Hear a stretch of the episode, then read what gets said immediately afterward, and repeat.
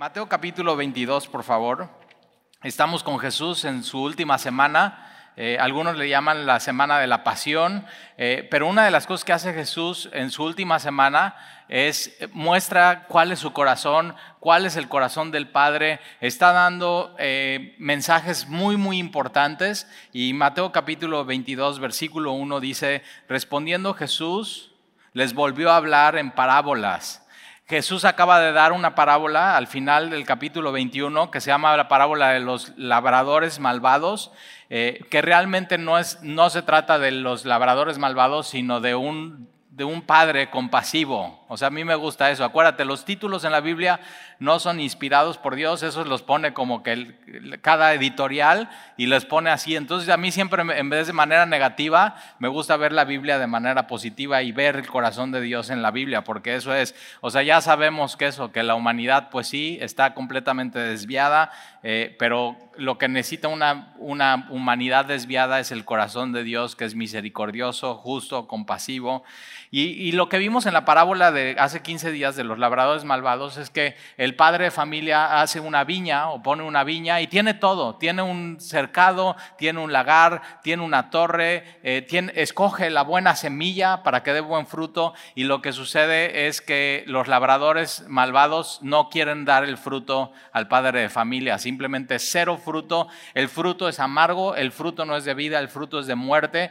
Y entonces el padre de familia manda a sus siervos por el fruto y los siervos en vez de dar el fruto al padre de familia lo que hace es que a unos los apedrean, a otros los golpean y a otros los matan. ¿Y qué hace el padre de familia cuando recibe esa noticia? Vuelve a enviar otros siervos. Y ese es el corazón de Dios. Es una y otra vez, vuelve a enviar, vuelve a enviar otros siervos hasta que llega un punto que Él dice, voy a enviar a mi hijo. Y eso es el Evangelio, que de tal manera amó Dios al mundo que envió, dio a su Hijo unigénito para que todo aquel que en él cree no se pierda, mas tenga vida eterna. Y esta parábola que vamos a ver en, Mateo capítulo 22 es una parábola similar pero diferente, porque esta es una parábola profética, es decir, habla de lo que va a suceder en un futuro eh, para ti, para, para mí. Y, entonces vamos a, vamos a leer, respondiendo Jesús, les ahora fíjate, dice, les volvió a hablar. ¿A quiénes les está hablando? Pues por un lado le está hablando a los apóstoles, les está hablando a sus discípulos, pero también le está hablando a los líderes religiosos que no quieren recibir la enseñanza de Jesús. ¿Y qué hace Jesús? Muchas veces nosotros ya, cuando alguien no quiere saber nada de nosotros, pues ya le hacemos la ley del hielo también y ya y se acaba la relación. Pero ¿qué hace? Dios no es como nosotros. ¿Qué hace Dios? Les vuelve, les vuelve a hablar. Y Dios no para de hablar y sigue hablando y vuelve a hablar a nuestros corazones. ¿Por qué? Porque Dios nos ama, Dios es paciente, Dios no quiere que nadie se pierda. O sea, Dios, una cosa que dice en el Evangelio de Juan es que Jesús los amó hasta el final, hasta el fin. Eh, Dios por completo su vida. Entonces, él, Dios siempre sigue hablando, Él nunca para de hablar. Y entonces respondiendo Jesús les volvió a hablar en parábolas diciendo, el reino de los cielos es semejante. Una parábola es eso, es el, reino de los cielos, que es algo que es de pronto sería difícil de entender para ti, para mí. Jesús lo pone de una manera fácil, dice, es semejante a esto que es muy fácil que tú entiendas. Y entonces eh, Jesús dice, el reino de los cielos es semejante a un rey. Que hizo, ahora fíjate, entonces el reino de los cielos o en el cielo hay un reino, Podemos cambiar así las palabras. Y tienes que saber que en el cielo que hay un reino, el rey es Dios. Y, va a contar esta parábola Jesús acerca de eso. Es semejante un rey que hizo fiesta de bodas a su hijo. Ahora, el, el, rey del reino tiene un hijo que es el príncipe y el príncipe se va a casar y el rey le hace una boda a su hijo, que es el, el príncipe y, hace, y es el, tienes que saber eso, es el evento más importante del reino. No hay nada más importante que hacer que eso. Es, es de mucho honor, de mucha honra, es el evento más, más importante y entonces hizo las bodas a su hijo. Entonces fíjate, en el reino de los cielos o en el cielo que hay un reino, hay un rey y hay un hijo. Eso es muy importante entender. Y versículo 3 envió a sus siervos a llamar a los convidados. Esta palabra convidados quiere decir invitados. Entonces envía a sus siervos, en ese tiempo acuérdate, hoy cuando hay una boda, ya no, o sea, ya no van a la imprenta y escogen el tipo de letra y el tipo de papel y el tipo de sello y el tipo de, no, ya WhatsApp. O sea, todo, WhatsApp, mail o Facebook, y ahí me contestas, y eso, pero en esos tiempos no había eso. Entonces que eh, la, invitación era con una persona, con un siervo del rey, que iba y llevaba la invitación de manera oral a las personas. Y entonces envió a sus siervos a llamar a los convidados. Eh, eh, fíjate, los invitados entonces también son los llamados. Y eso somos tú y yo. Nosotros somos invitados por Dios y hemos sido llamados por Él. Y entonces envió a sus siervos a llamar a los convidados a las bodas. Ahora, ¿qué, es muy importante, ¿qué bodas? O sea, acuérdate, es una, es una parábola profética. Y acompáñame a Apocalipsis, es el último libro de tu Biblia. Apocalipsis capítulo 19. Te recomiendo mucho durante estos primeros días del año leer los últimos tres capítulos de Apocalipsis. Hablan del cielo, cielos nuevos, tierra nueva, lo que va a suceder, lo que vamos a vivir, lo que Dios tiene para nosotros. Y eso como que da mucha esperanza en un mundo lleno de incertidumbre. O sea, realmente, ¿quién puede decir aquí qué va a suceder este año?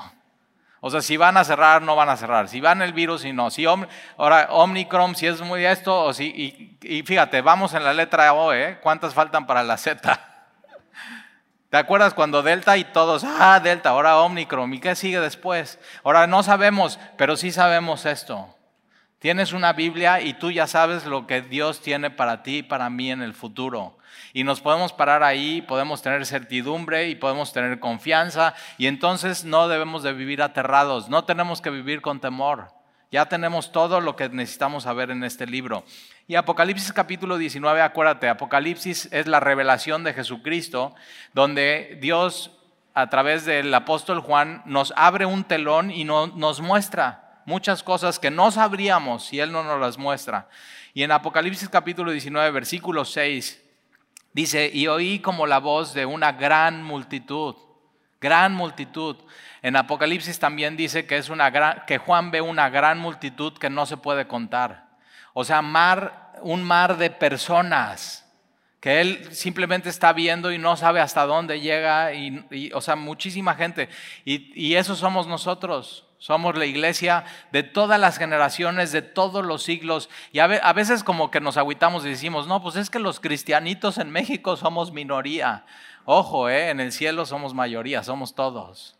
Ahí vamos a estar. Y va a ser una multitud que ni te imaginas, de toda lengua, de toda nación, de todo pueblo, de, de todas las generaciones, todos aquellos que pusieron su confianza en el Dios de Israel y en, en su Hijo Jesucristo, en el Rey del reino.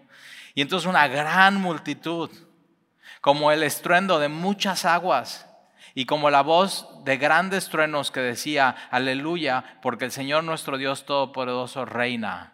Ya vemos quién es el rey entonces en la parábola.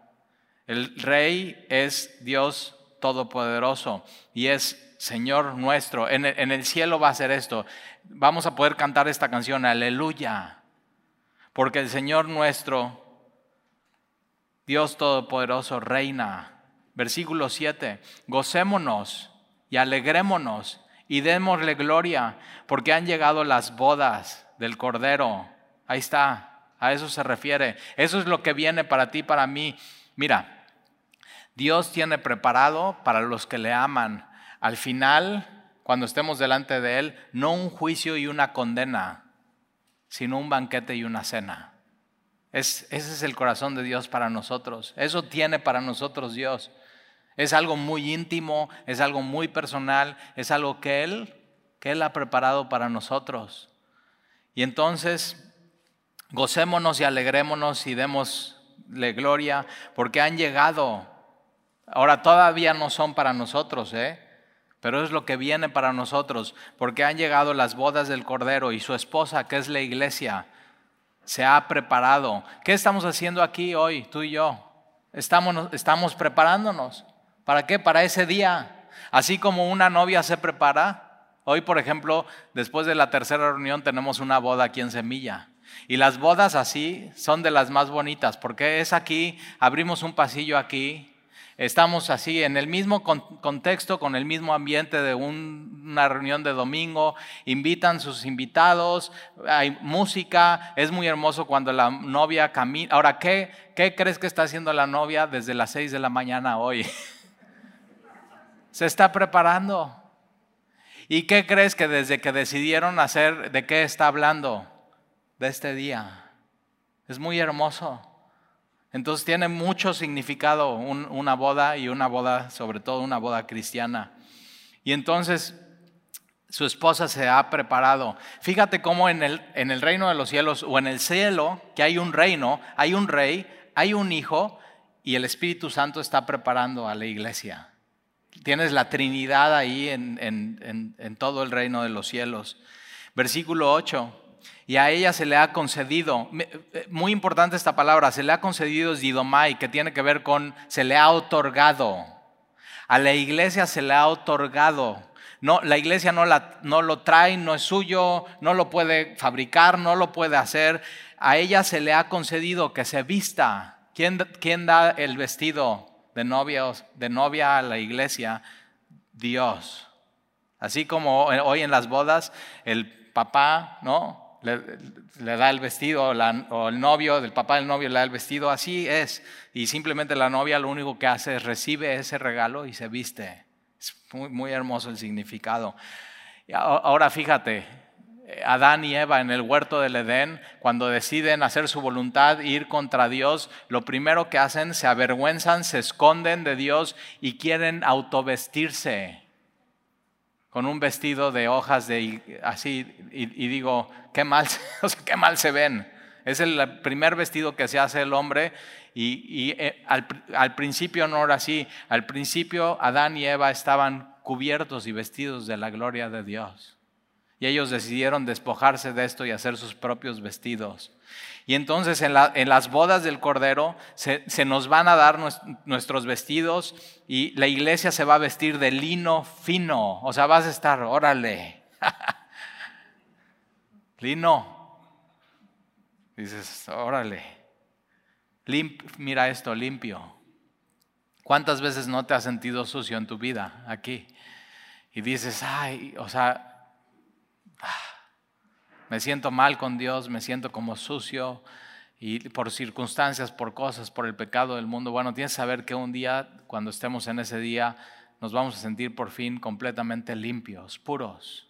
Eso es lo que va a hacer Dios. Y eso se, te va a otorgar. Es el, parte del regalo de Dios. Por eso esta es la parábola que vamos a ver, es una parábola de la gracia de Dios. No solamente es profética, sino es de la gracia de Dios. Y se ha vestido de lino. Eh, lino, fino, limpio, resplandeciente. ¿Alguna vez como que te has sentido, pues es que como que no siento que resplandezco en este mundo? O sea, ese día Dios va a estar frente a ti y tú vas a resplandecer por su resplandor en tu vida. Esa es la gloria de Dios. Y la gloria de Dios tiene que ver con el amor de Dios y su misericordia y su corazón por ti. Entonces, resplandeciente, porque el lino fino es las acciones justas de los santos. Ahora, ¿qué acciones? Las que Dios preparó para nosotros de antemano para que anduviéramos en ellas. Porque Efesios dice, somos hechura suya, creados en Cristo Jesús para buenas obras que Él preparó de antemano para nosotros para que anduviésemos en ella. Y entonces mira versículo 9. Y el ángel me dijo, escribe, bienaventurados. Que esta palabra bienaventurados es plenos, completos, felices. De eso se va a tratar la eternidad, plenitud, completos, felices, los que son llamados, o ¿te acuerdas? Llamados, invitados es lo mismo, llamados a, las, a la cena de las bodas del Cordero. Y me dijo estas palabras, son verdaderas de Dios. Ahora, ¿qué es bienaventurado? Es esto mismo, es gocémonos y alegrémonos. Tienes que saber eso, en el cielo ya no va a haber más dolor, ya no va a haber más llanto, ya no va a haber más quebranto, ya no va a haber más angustia, ya no va a haber más aflicción, ya no, va, ya no van a haber las pruebas que hay hoy. Las, viejas cosas pasaron hoy y Dios hace cosas nuevas. Así, todo va a ser nuevo en tu vida. Ahora vamos por favor a regresar a Mateo 22 con este pensamiento, por favor. Y acuérdate, Dios no tiene una condena y un juicio cuando tú llegues delante de Él, si estás en Cristo. Dios tiene un banquete para ti. Así, em, así comienza la eternidad. Así es. Eh, Mateo capítulo 22. Entonces, eh, versículo 3, y envió a sus siervos a llamar a los convidados a las bodas. Todo, todo está listo. Ahora acuérdate, tienes que saber esto. Una boda en estos tiempos se envía la invitación y se, dice, es la boda del Hijo del Rey, el evento más importante del reino. Estás invitado, pero no te dan la fecha de cuándo va a ser. Y entonces después, ya, ok, ya, esa invitación que recibiste, ya viene la fecha y está la fecha. Hoy tú y yo no sabemos cuándo va a ser esa boda, las bodas del Cordero. Sabemos que Él nos ha llamado, sabemos que Él nos ha invitado y lo único que estamos esperando es la fecha. Solamente Dios la sabe. ¿eh?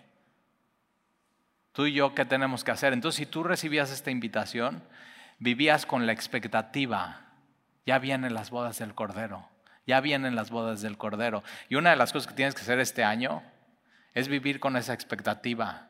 O sea, ya fui llamado, ya fui invitado a las bodas del Cordero y yo estoy esperando eso.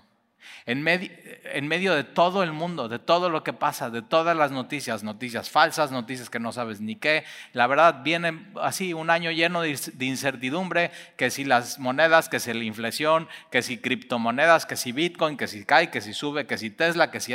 todo eso, todo eso. Pero ¿sabes qué, tú, qué tienes que estar esperando? No tienes que estar esperando eso, tienes que estar esperando las bodas del Cordero. Eso es, eso es, lo que Dios tiene preparado para nosotros. Y todas las decisiones que tomes este año tienen que ser a la vista de eso en la eternidad.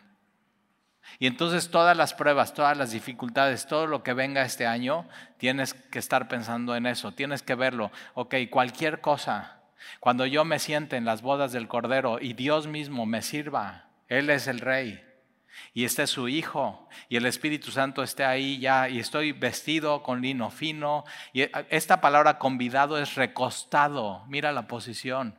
Si de pronto tu alma no ha encontrado reposo aquí, va a encontrar reposo para siempre, para siempre. Y tienes que estar pensando en eso. Y tus tribulaciones, tus dificultades, tus complicaciones, lo más engorroso y así, todos tus rollos en, este, en esta vida y en este mundo, cuando estés recostado en ese día, va a ser una leve tribulación momentánea, comparado con la gloria, con el peso de gloria que va a caer ahí, el amor de Dios y Él sirviéndote y con tanta intimidad en este banquete y en estas bodas. Entonces piensa en eso. Eso es lo que te tiene que mover para adelante este año. Cuando de pronto todo se esté cayendo, esto no se cae. ¿eh? Esto no se cae. Y entonces, eh, versículo 3, y envió a sus siervos a llamar a los convidados a las bodas, mas estos no quisieron venir. O sea, no tiene lógica. ¿Por qué no quisiera ir alguien a las bodas? Ahora, estos no quisieron venir, pero tú y yo sí.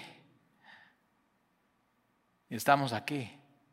Y estamos ya recibimos ese llamado y ya recibimos esa invitación. Y tú y yo sí.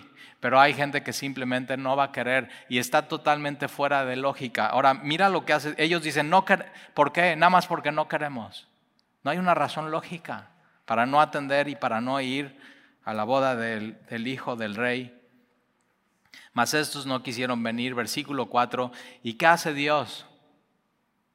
Volvió a enviar otros siervos Mira el corazón de Dios para con la humanidad que le rechaza. Le rechazan y ¿qué hace Dios? Vuelvo a enviar otros, otros siervos con otra invitación.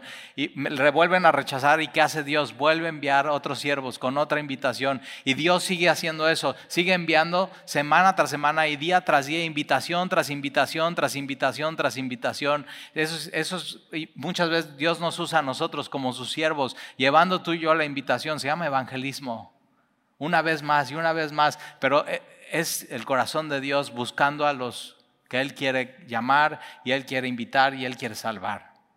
Es, mira el corazón de Dios. Volvió a enviar otros siervos diciendo, decida a los convidados o a los invitados o a los llamados, he aquí he preparado mi comida, mis toros y animales engordados han sido muertos y todo está dispuesto, venid a las bodas, todo está, este es el Evangelio, ¿eh? Todo está dispuesto, ven. No, es que no, eh, te ha pasado, te invitan a una boda y lo primero que piensas es, híjoles, ¿qué me voy a poner? o sea, la verdad, ya subiste de peso, ya, y dices, no, ¿qué me voy a o bajaste de peso, algo, y dices, ¿qué me voy a poner? Y las mujeres, ¿qué zapatos? Ya te conocemos. Y espérate, deja los zapatos, la bolsa que combine con los zapatos. Pero en estos tiempos Acuérdate, Apocalipsis capítulo 19, a los que eran invitados a las bodas del rey, el, Dios, el rey les daba lo que se tenían que poner para la boda. Todo está dispuesto, todo está listo. Y eso Jesús hizo esa semana, yendo al Calvario a morir por todos. Cuando Jesús muere y entrega su alma y su vida, dice, consumado es, hecho está, todo está dispuesto. ¿Qué es lo único que tienes que hacer? Venir por eso en, el Evangelio de Mateo todo es sígueme, sígueme, sígueme, sígueme, sígueme, sígueme, así. Nada más es decidir sí. Ahora acuérdate, unos no quisieron. ¿Por qué? Nada más porque no quisieron. Contra toda lógica. Y entonces Dios dice, no, vayan a decir, ya está todo, ya está la comida, ya está, a ver, o sea, ya están los corderos, no me gusta el cordero, ya están los borregos, no me gusta el borrego, ya están, todo, ya. ¿Qué te gusta de comer? Eso va a haber. Soy vegetariano, está bien ya, la ensalada. Y de pronto dicen eso, como que en, los, como que los muy eh, inteligentes e intelectuales, ¿no? Que son agnósticos y que son incrédulos y que son ateos. Y digo, va contra toda lógica. No es inteligente y no es intelectual decirle que no a Dios. Va, va contra todo. Ve, ve cómo lo está poniendo Jesús aquí. O sea, vayan, díganles, ya está todo preparado, mi comida, mis toros, animales engordados han sido muertos y todo está dispuesto. Ven, ven a la boda, ven. Eso, eso, es, eso es gracia. Ya está todo listo, lo único que tienes que hacer es venir. Otra de las cosas que pasan cuando recibes una invitación a una boda es que te ponen mesa de regalos y dices, ¿cómo, quieres, cómo sabes que quiero dar regalo? mesa de regalos aquí. Y nada más lo ves y dices, una cosa más cara que la otra. Aquí no tienes que llevar nada. Es pura gracia. Versículo 5, más ellos sin hacer caso. Primero, no quiero. Y después, no hacen caso. No tiene lógica. Y se fueron uno a su labranza y otros a sus negocios, es como si estos hombres están diciendo, ¿sabes qué, rey? Tú a tu rollo y nosotros al nuestro. No queremos nada que ver contigo. ¿Has hecho eso con Dios alguna vez? No, es que tengo esto y este negocio y esta labranza y este proyecto, entonces. Y que este año no sea eso para tu vida. Mira, o sea, ve cuánta gracia de Dios sin, hacer caso. Se fueron unos a su labranza, otros a sus negocios. Y otros, versículo 6, tomando a sus siervos los afrentaron y los mataron. Hay gente así, hay gente que simplemente dicen, miren, yo no quiero tener nada que ver con el cristianismo, no tengo nada que ver con Jesús, no quiero saber nada, o sea, ya no me platiques más y ahí hasta ahí le para. Pero hay gente que va en contra del cristianismo. ¿Conoces a alguien así en tu vida? Y son este tipo de personas, no solamente no quieren y no, sino van en contra de Dios. Y entonces matan a los, a los siervos y a los que están llevando la invitación. Versículo 7, y al oírlo el rey, ahora a, veces cuando leemos este tipo de parábolas dices, oye, como que, como que Dios reaccionó muy fuerte, ¿no? Pero no sé si te ha pasado, a mí me pasó una vez que eh, invité a unos, un muy, muy, muy buen amigo a mi casa y como que cuando invito a algún muy buen amigo, yo hago como de chef. Y entonces ahí estoy, no, pues vamos a hacer esto y una ensalada y esto y capresa y ponemos el jitomate y ya sabes que me gusta mucho comer y entonces el queso y ponemos un poco de aceite de oliva y hacemos una pasta y ponemos así todo y, cito a mi amigo a las 3 de la tarde y ya todo listo 3 de la tarde y te ha pasado, ya nada más estás esperando que toquen el timbre y 3.30 y nada 4 de la tarde no llega y ¿qué haces? Pues dices algo pasó, ¿no? Y primero un, un WhatsApp, oye, ¿qué onda? ¿Todo bien? Pero tú ya estás, ¿qué onda? O sea, preparé todo, todo está listo, así. Y, y, de pronto, no, sí, perdón, es que se nos atravesó, pero ya mero vamos, ¿no? Y dices, ¿cómo? Ya mero vamos. Y 4.30, 5 de la tarde, y la verdad te no, no te enojarías. Y si tú te enojas por eso, ¿Por qué de pronto cuando Dios dice esto que vamos a leer aquí, por qué dices, ay, como que Dios es muy severo? Cuando tú solo, o sea, tú con tu comida ese día en tu casa, tú tienes tu refri, puedes, dices, bueno, pues ya vamos a comer nosotros, ponemos esto acá y hacemos recalentado una semana y comemos bien rico. Pero en ese tiempo, los animales que mataron y que cocinaron, no había refrigerador, no había cómo conservarlo, se desperdiciaba todo por completo. Era una deshonra al rey no ir a la boda de su hijo. Era completamente deshonrarlo. Y entonces mira lo que sucede.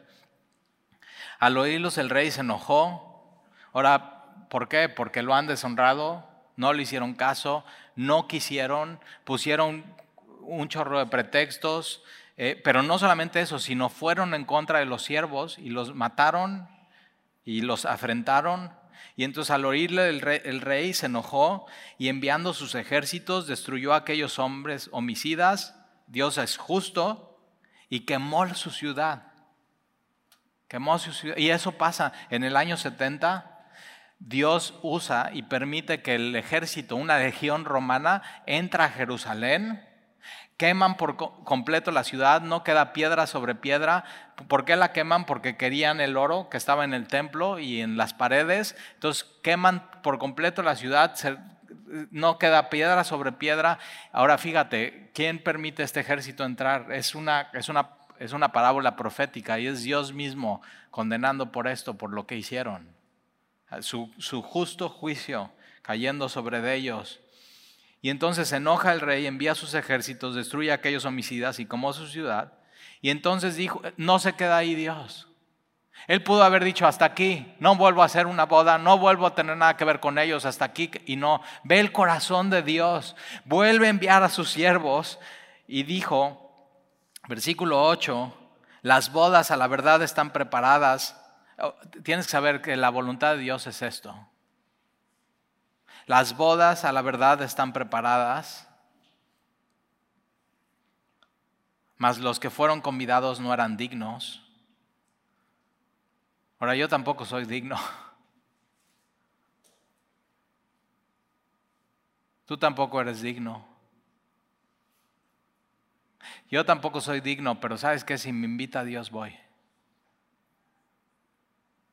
Tú tampoco eres digno, pero lo más lógico, lo más inteligente, es que si Dios te está invitando, vayas.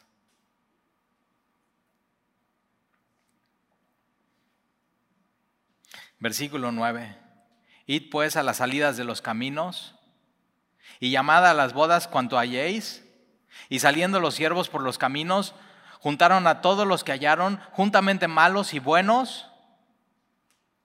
Es, esto es el Evangelio de la Gracia. No importa si eres bueno o eres malo, Dios te está invitando. Bueno, no importa. Si te crees bueno, no eres bueno, Dios te está invitando. No importa quién seas, no importa si eres bueno, si eres malo, no importa de qué contexto vengas, no importa qué religión hayas tenido o tengas, no importa, no importa nada. Dios te está invitando.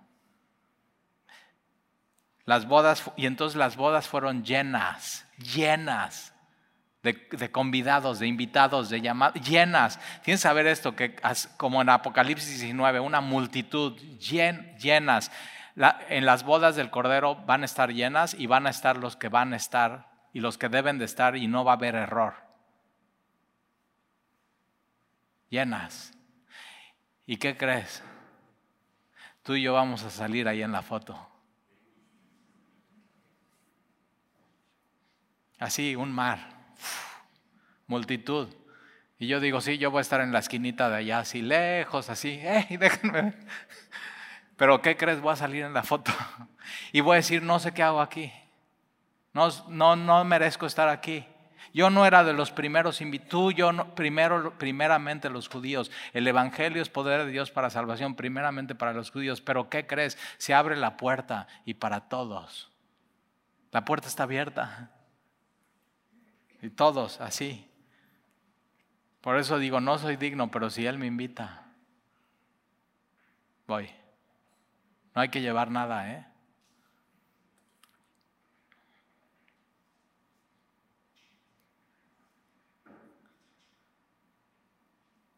fueron llenas de convidados. Versículo 11. Y entró el rey. De esto se trata, ¿eh? No se trata de la comida, de los animales, que, de la barbacoa. No se trata de eso. Se trata del rey. Se trata de su hijo. Él va a estar ahí. Y entonces el rey entra para ver a los convidados. Ahí estamos tú y yo.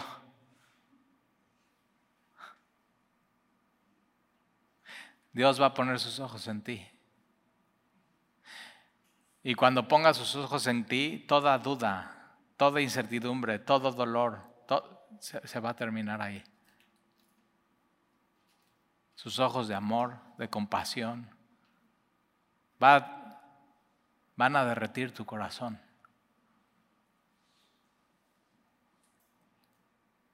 Por eso cuando estés pasando por una complicación, siéntate y di, lo que me espera es las bodas del Cordero. Ve, tu complicación a la luz de ese día, de la eternidad. Y entonces entró al rey para ver a los convidados y vio ahí un hombre que no estaba vestido de boda.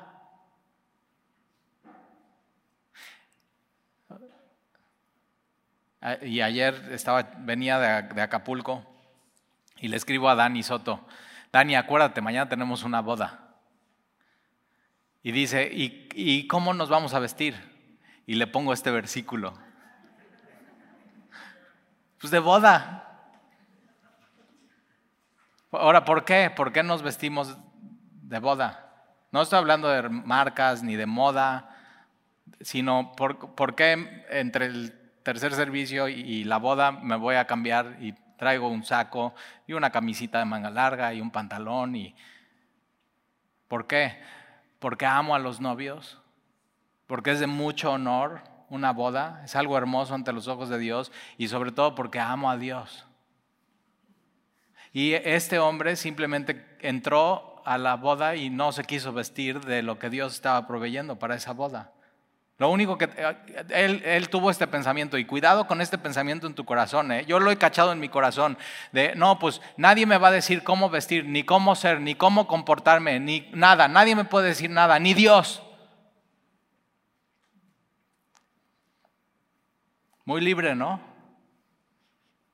Y esa es la peor mentira del enemigo. Así, libre, sé libre, sé libre. Hay gente que dice, este año voy a ser libre.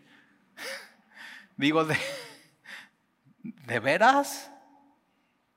Tienes que saber que no, o sea, eso de la libertad hacer lo que yo quiera sin importar nada, no, no es ni bíblico, no es ni correcto. Fuiste creado por Dios y eres responsable con Dios de lo que haces, no puedes ser libre. Ahora Jesús dice esto en el Evangelio de Juan, que si somos verdaderamente sus discípulos, la verdad es lo que nos hace libres. Saber la verdad es lo que nos hace libres. Y mira, esta verdad. Entonces este está vestido, sin estar vestido de moda, le dice, eh, versículo 12, y, y el rey se acerca a él y le dice, amigo. Como que a veces pensamos que Dios es nuestro enemigo y tienes que saber, no, Dios se acerca a ti y se acerca como tu amigo. Es, ve el corazón de Dios una vez más, el corazón de Dios, misericordioso, compasivo. Este cuate está completamente desubicado, está completamente fuera de lugar. Está queriendo ser libre, pero su libertad no lo está llevando a nada y se acerca y le dice, amigo, ¿cómo entraste aquí sin estar vestido de boda? ¿Sabías que hay gente que quiere entrar al reino de los cielos sin estar vestido como Dios quiere para el reino de los cielos? Es decir, sin Jesús. Hay gente que piensa que puede entrar al reino de los cielos sin Jesús. Y no se puede. Te tienes que vestir de su justicia, de lo que Él te da para ti, para que te vistas. Acuérdate, es un, Él lo otorga. Y rechazar eso, no, no rechaces eso en tu vida. Acuérdate, Apocalipsis capítulo 19, lino fino, puro, limpio, resplandeciente. Y entonces eh, le dice, amigo, ¿cómo entraste aquí sin estar vestido de boda? Mas él enmudeció. Él, él no tiene nada que decir. Cuando estés delante de Dios y estés, yo voy a hacer mi voluntad y yo, ah, no me importa lo que diga Dios, yo voy a hacer así. Es un necio cuando estés delante de Dios no vas a poder decir nada. No hay pretexto, no hay nada que decir. Todo aquella intelectualismo y lógica va a desaparecer. No vas a tener nada que decir delante de él. Y entonces él enmudeció. Y entonces el rey dijo a los que servían, atadle. Este cuate quiere ser libre, quiere hacer lo que él quiera y al final ve cómo termina su vida. Atadle de pies y manos y echadle a las tinieblas de más afuera. Adentro es las bodas del Cordero, donde está Dios, donde está Jesús, donde está su iglesia. Afuera es donde no está Dios, donde no está Jesús. Y dice que son las tinieblas, tinieblas. O sea, ya nada más esa palabra, pero va más profundo. Jesús dice tinieblas de más afuera. Entonces, cuidado con un corazón que no, a mí nadie me dice qué hacer, a mí Deja que Dios este año te diga qué hacer. Ahora fíjate, ¿por qué este hombre, o sea, este hombre quiere ir al banquete?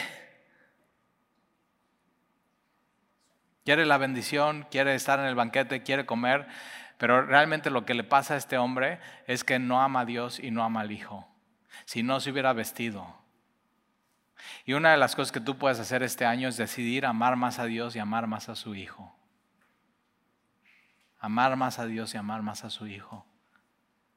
Y entonces le dice Jesús, atarle de pies y manos y echarle en las tinieblas de afuera. Ahí será el lloro y el crujir de dientes.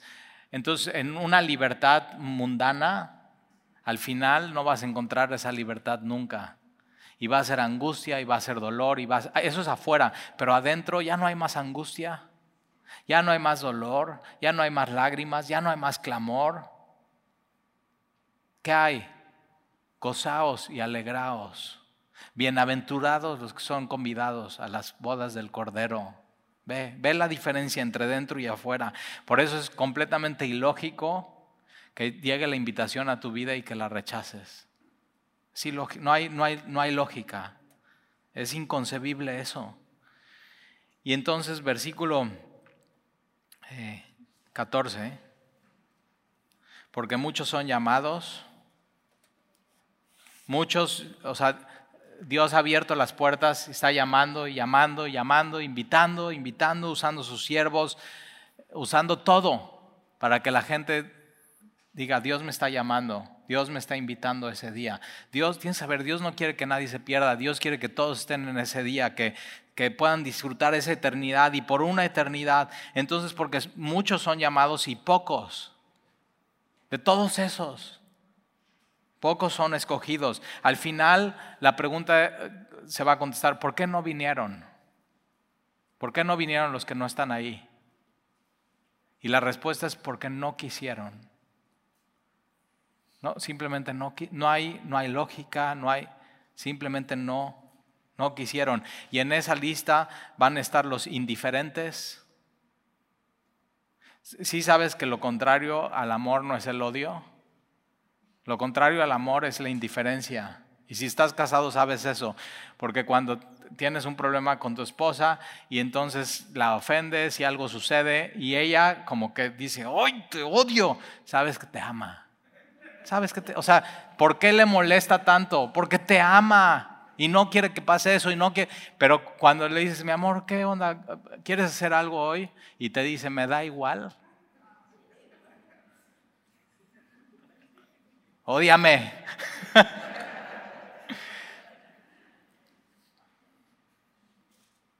En esa lista de los que no van a estar en esas bodas del Cordero están los indiferentes. Los agnósticos, los ateos, los intelectuales, los incrédulos, los que han rechazado la invitación una y otra vez, los que no se han dejado transformar, los que quieren ser muy libres, a mí nadie me va a decir lo que tengo que hacer en mi vida. Y mira, una de las cosas que yo quiero este año para mi vida es que Dios me diga cada paso de este año. Necesito a Dios en cada decisión y en cada paso. Yo no quiero tomar las decisiones en mi vida. Y entonces los que no estén en este banquete no van a disfrutar el banquete, no van a disfrutar a Dios, no van a disfrutar a su Hijo, van a estar afuera. Tinieblas, lloro y crujir de dientes, angustia, Ahora, no, yo no soy digno, pero si Él me invita, yo voy. Tú no eres digno, pero si Él te invita, y Él te está invitando, ¿eh? La ya está, la invitación se selló en la cruz del Calvario. Entonces no hay lógica para decir que no, no hay lógica para rechazar, ya está todo dispuesto, ya está todo dispuesto, ya está listo, lo único que tienes que hacer es decir, ¿qué vas a hacer? ¿Oramos?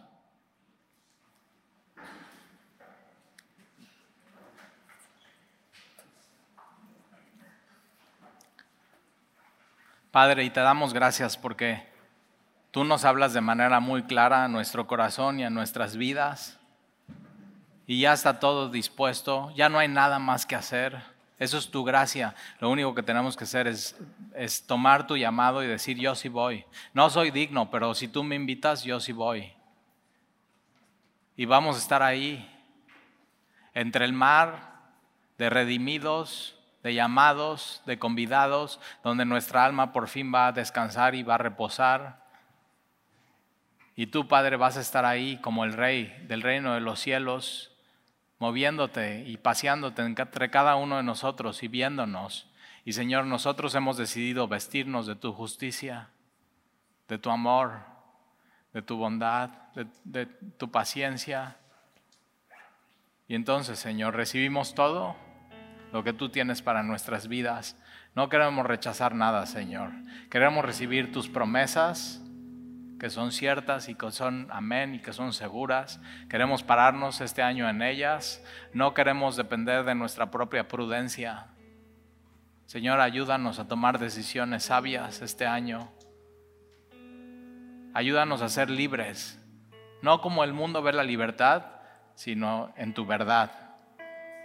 Y ayúdanos a caminar cada paso en fe y en ti, porque te necesitamos, Señor.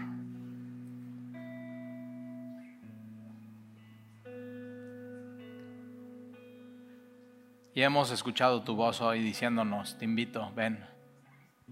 Ya está todo dispuesto. Y hemos decidido ir. Y un día estar ahí, Señor. Y ayúdanos a vivir con esa expectativa. No sabemos cuándo será. Será más pronto que tarde. Porque cada día que pasa estamos más cerca de ese día. Y entonces ayúdanos a estar listos preparándonos, dejando que el Espíritu Santo obre en nuestras vidas, en nuestra mente y en nuestro corazón. Y te lo pedimos, Señor. Glorifícate en nuestra vida este año.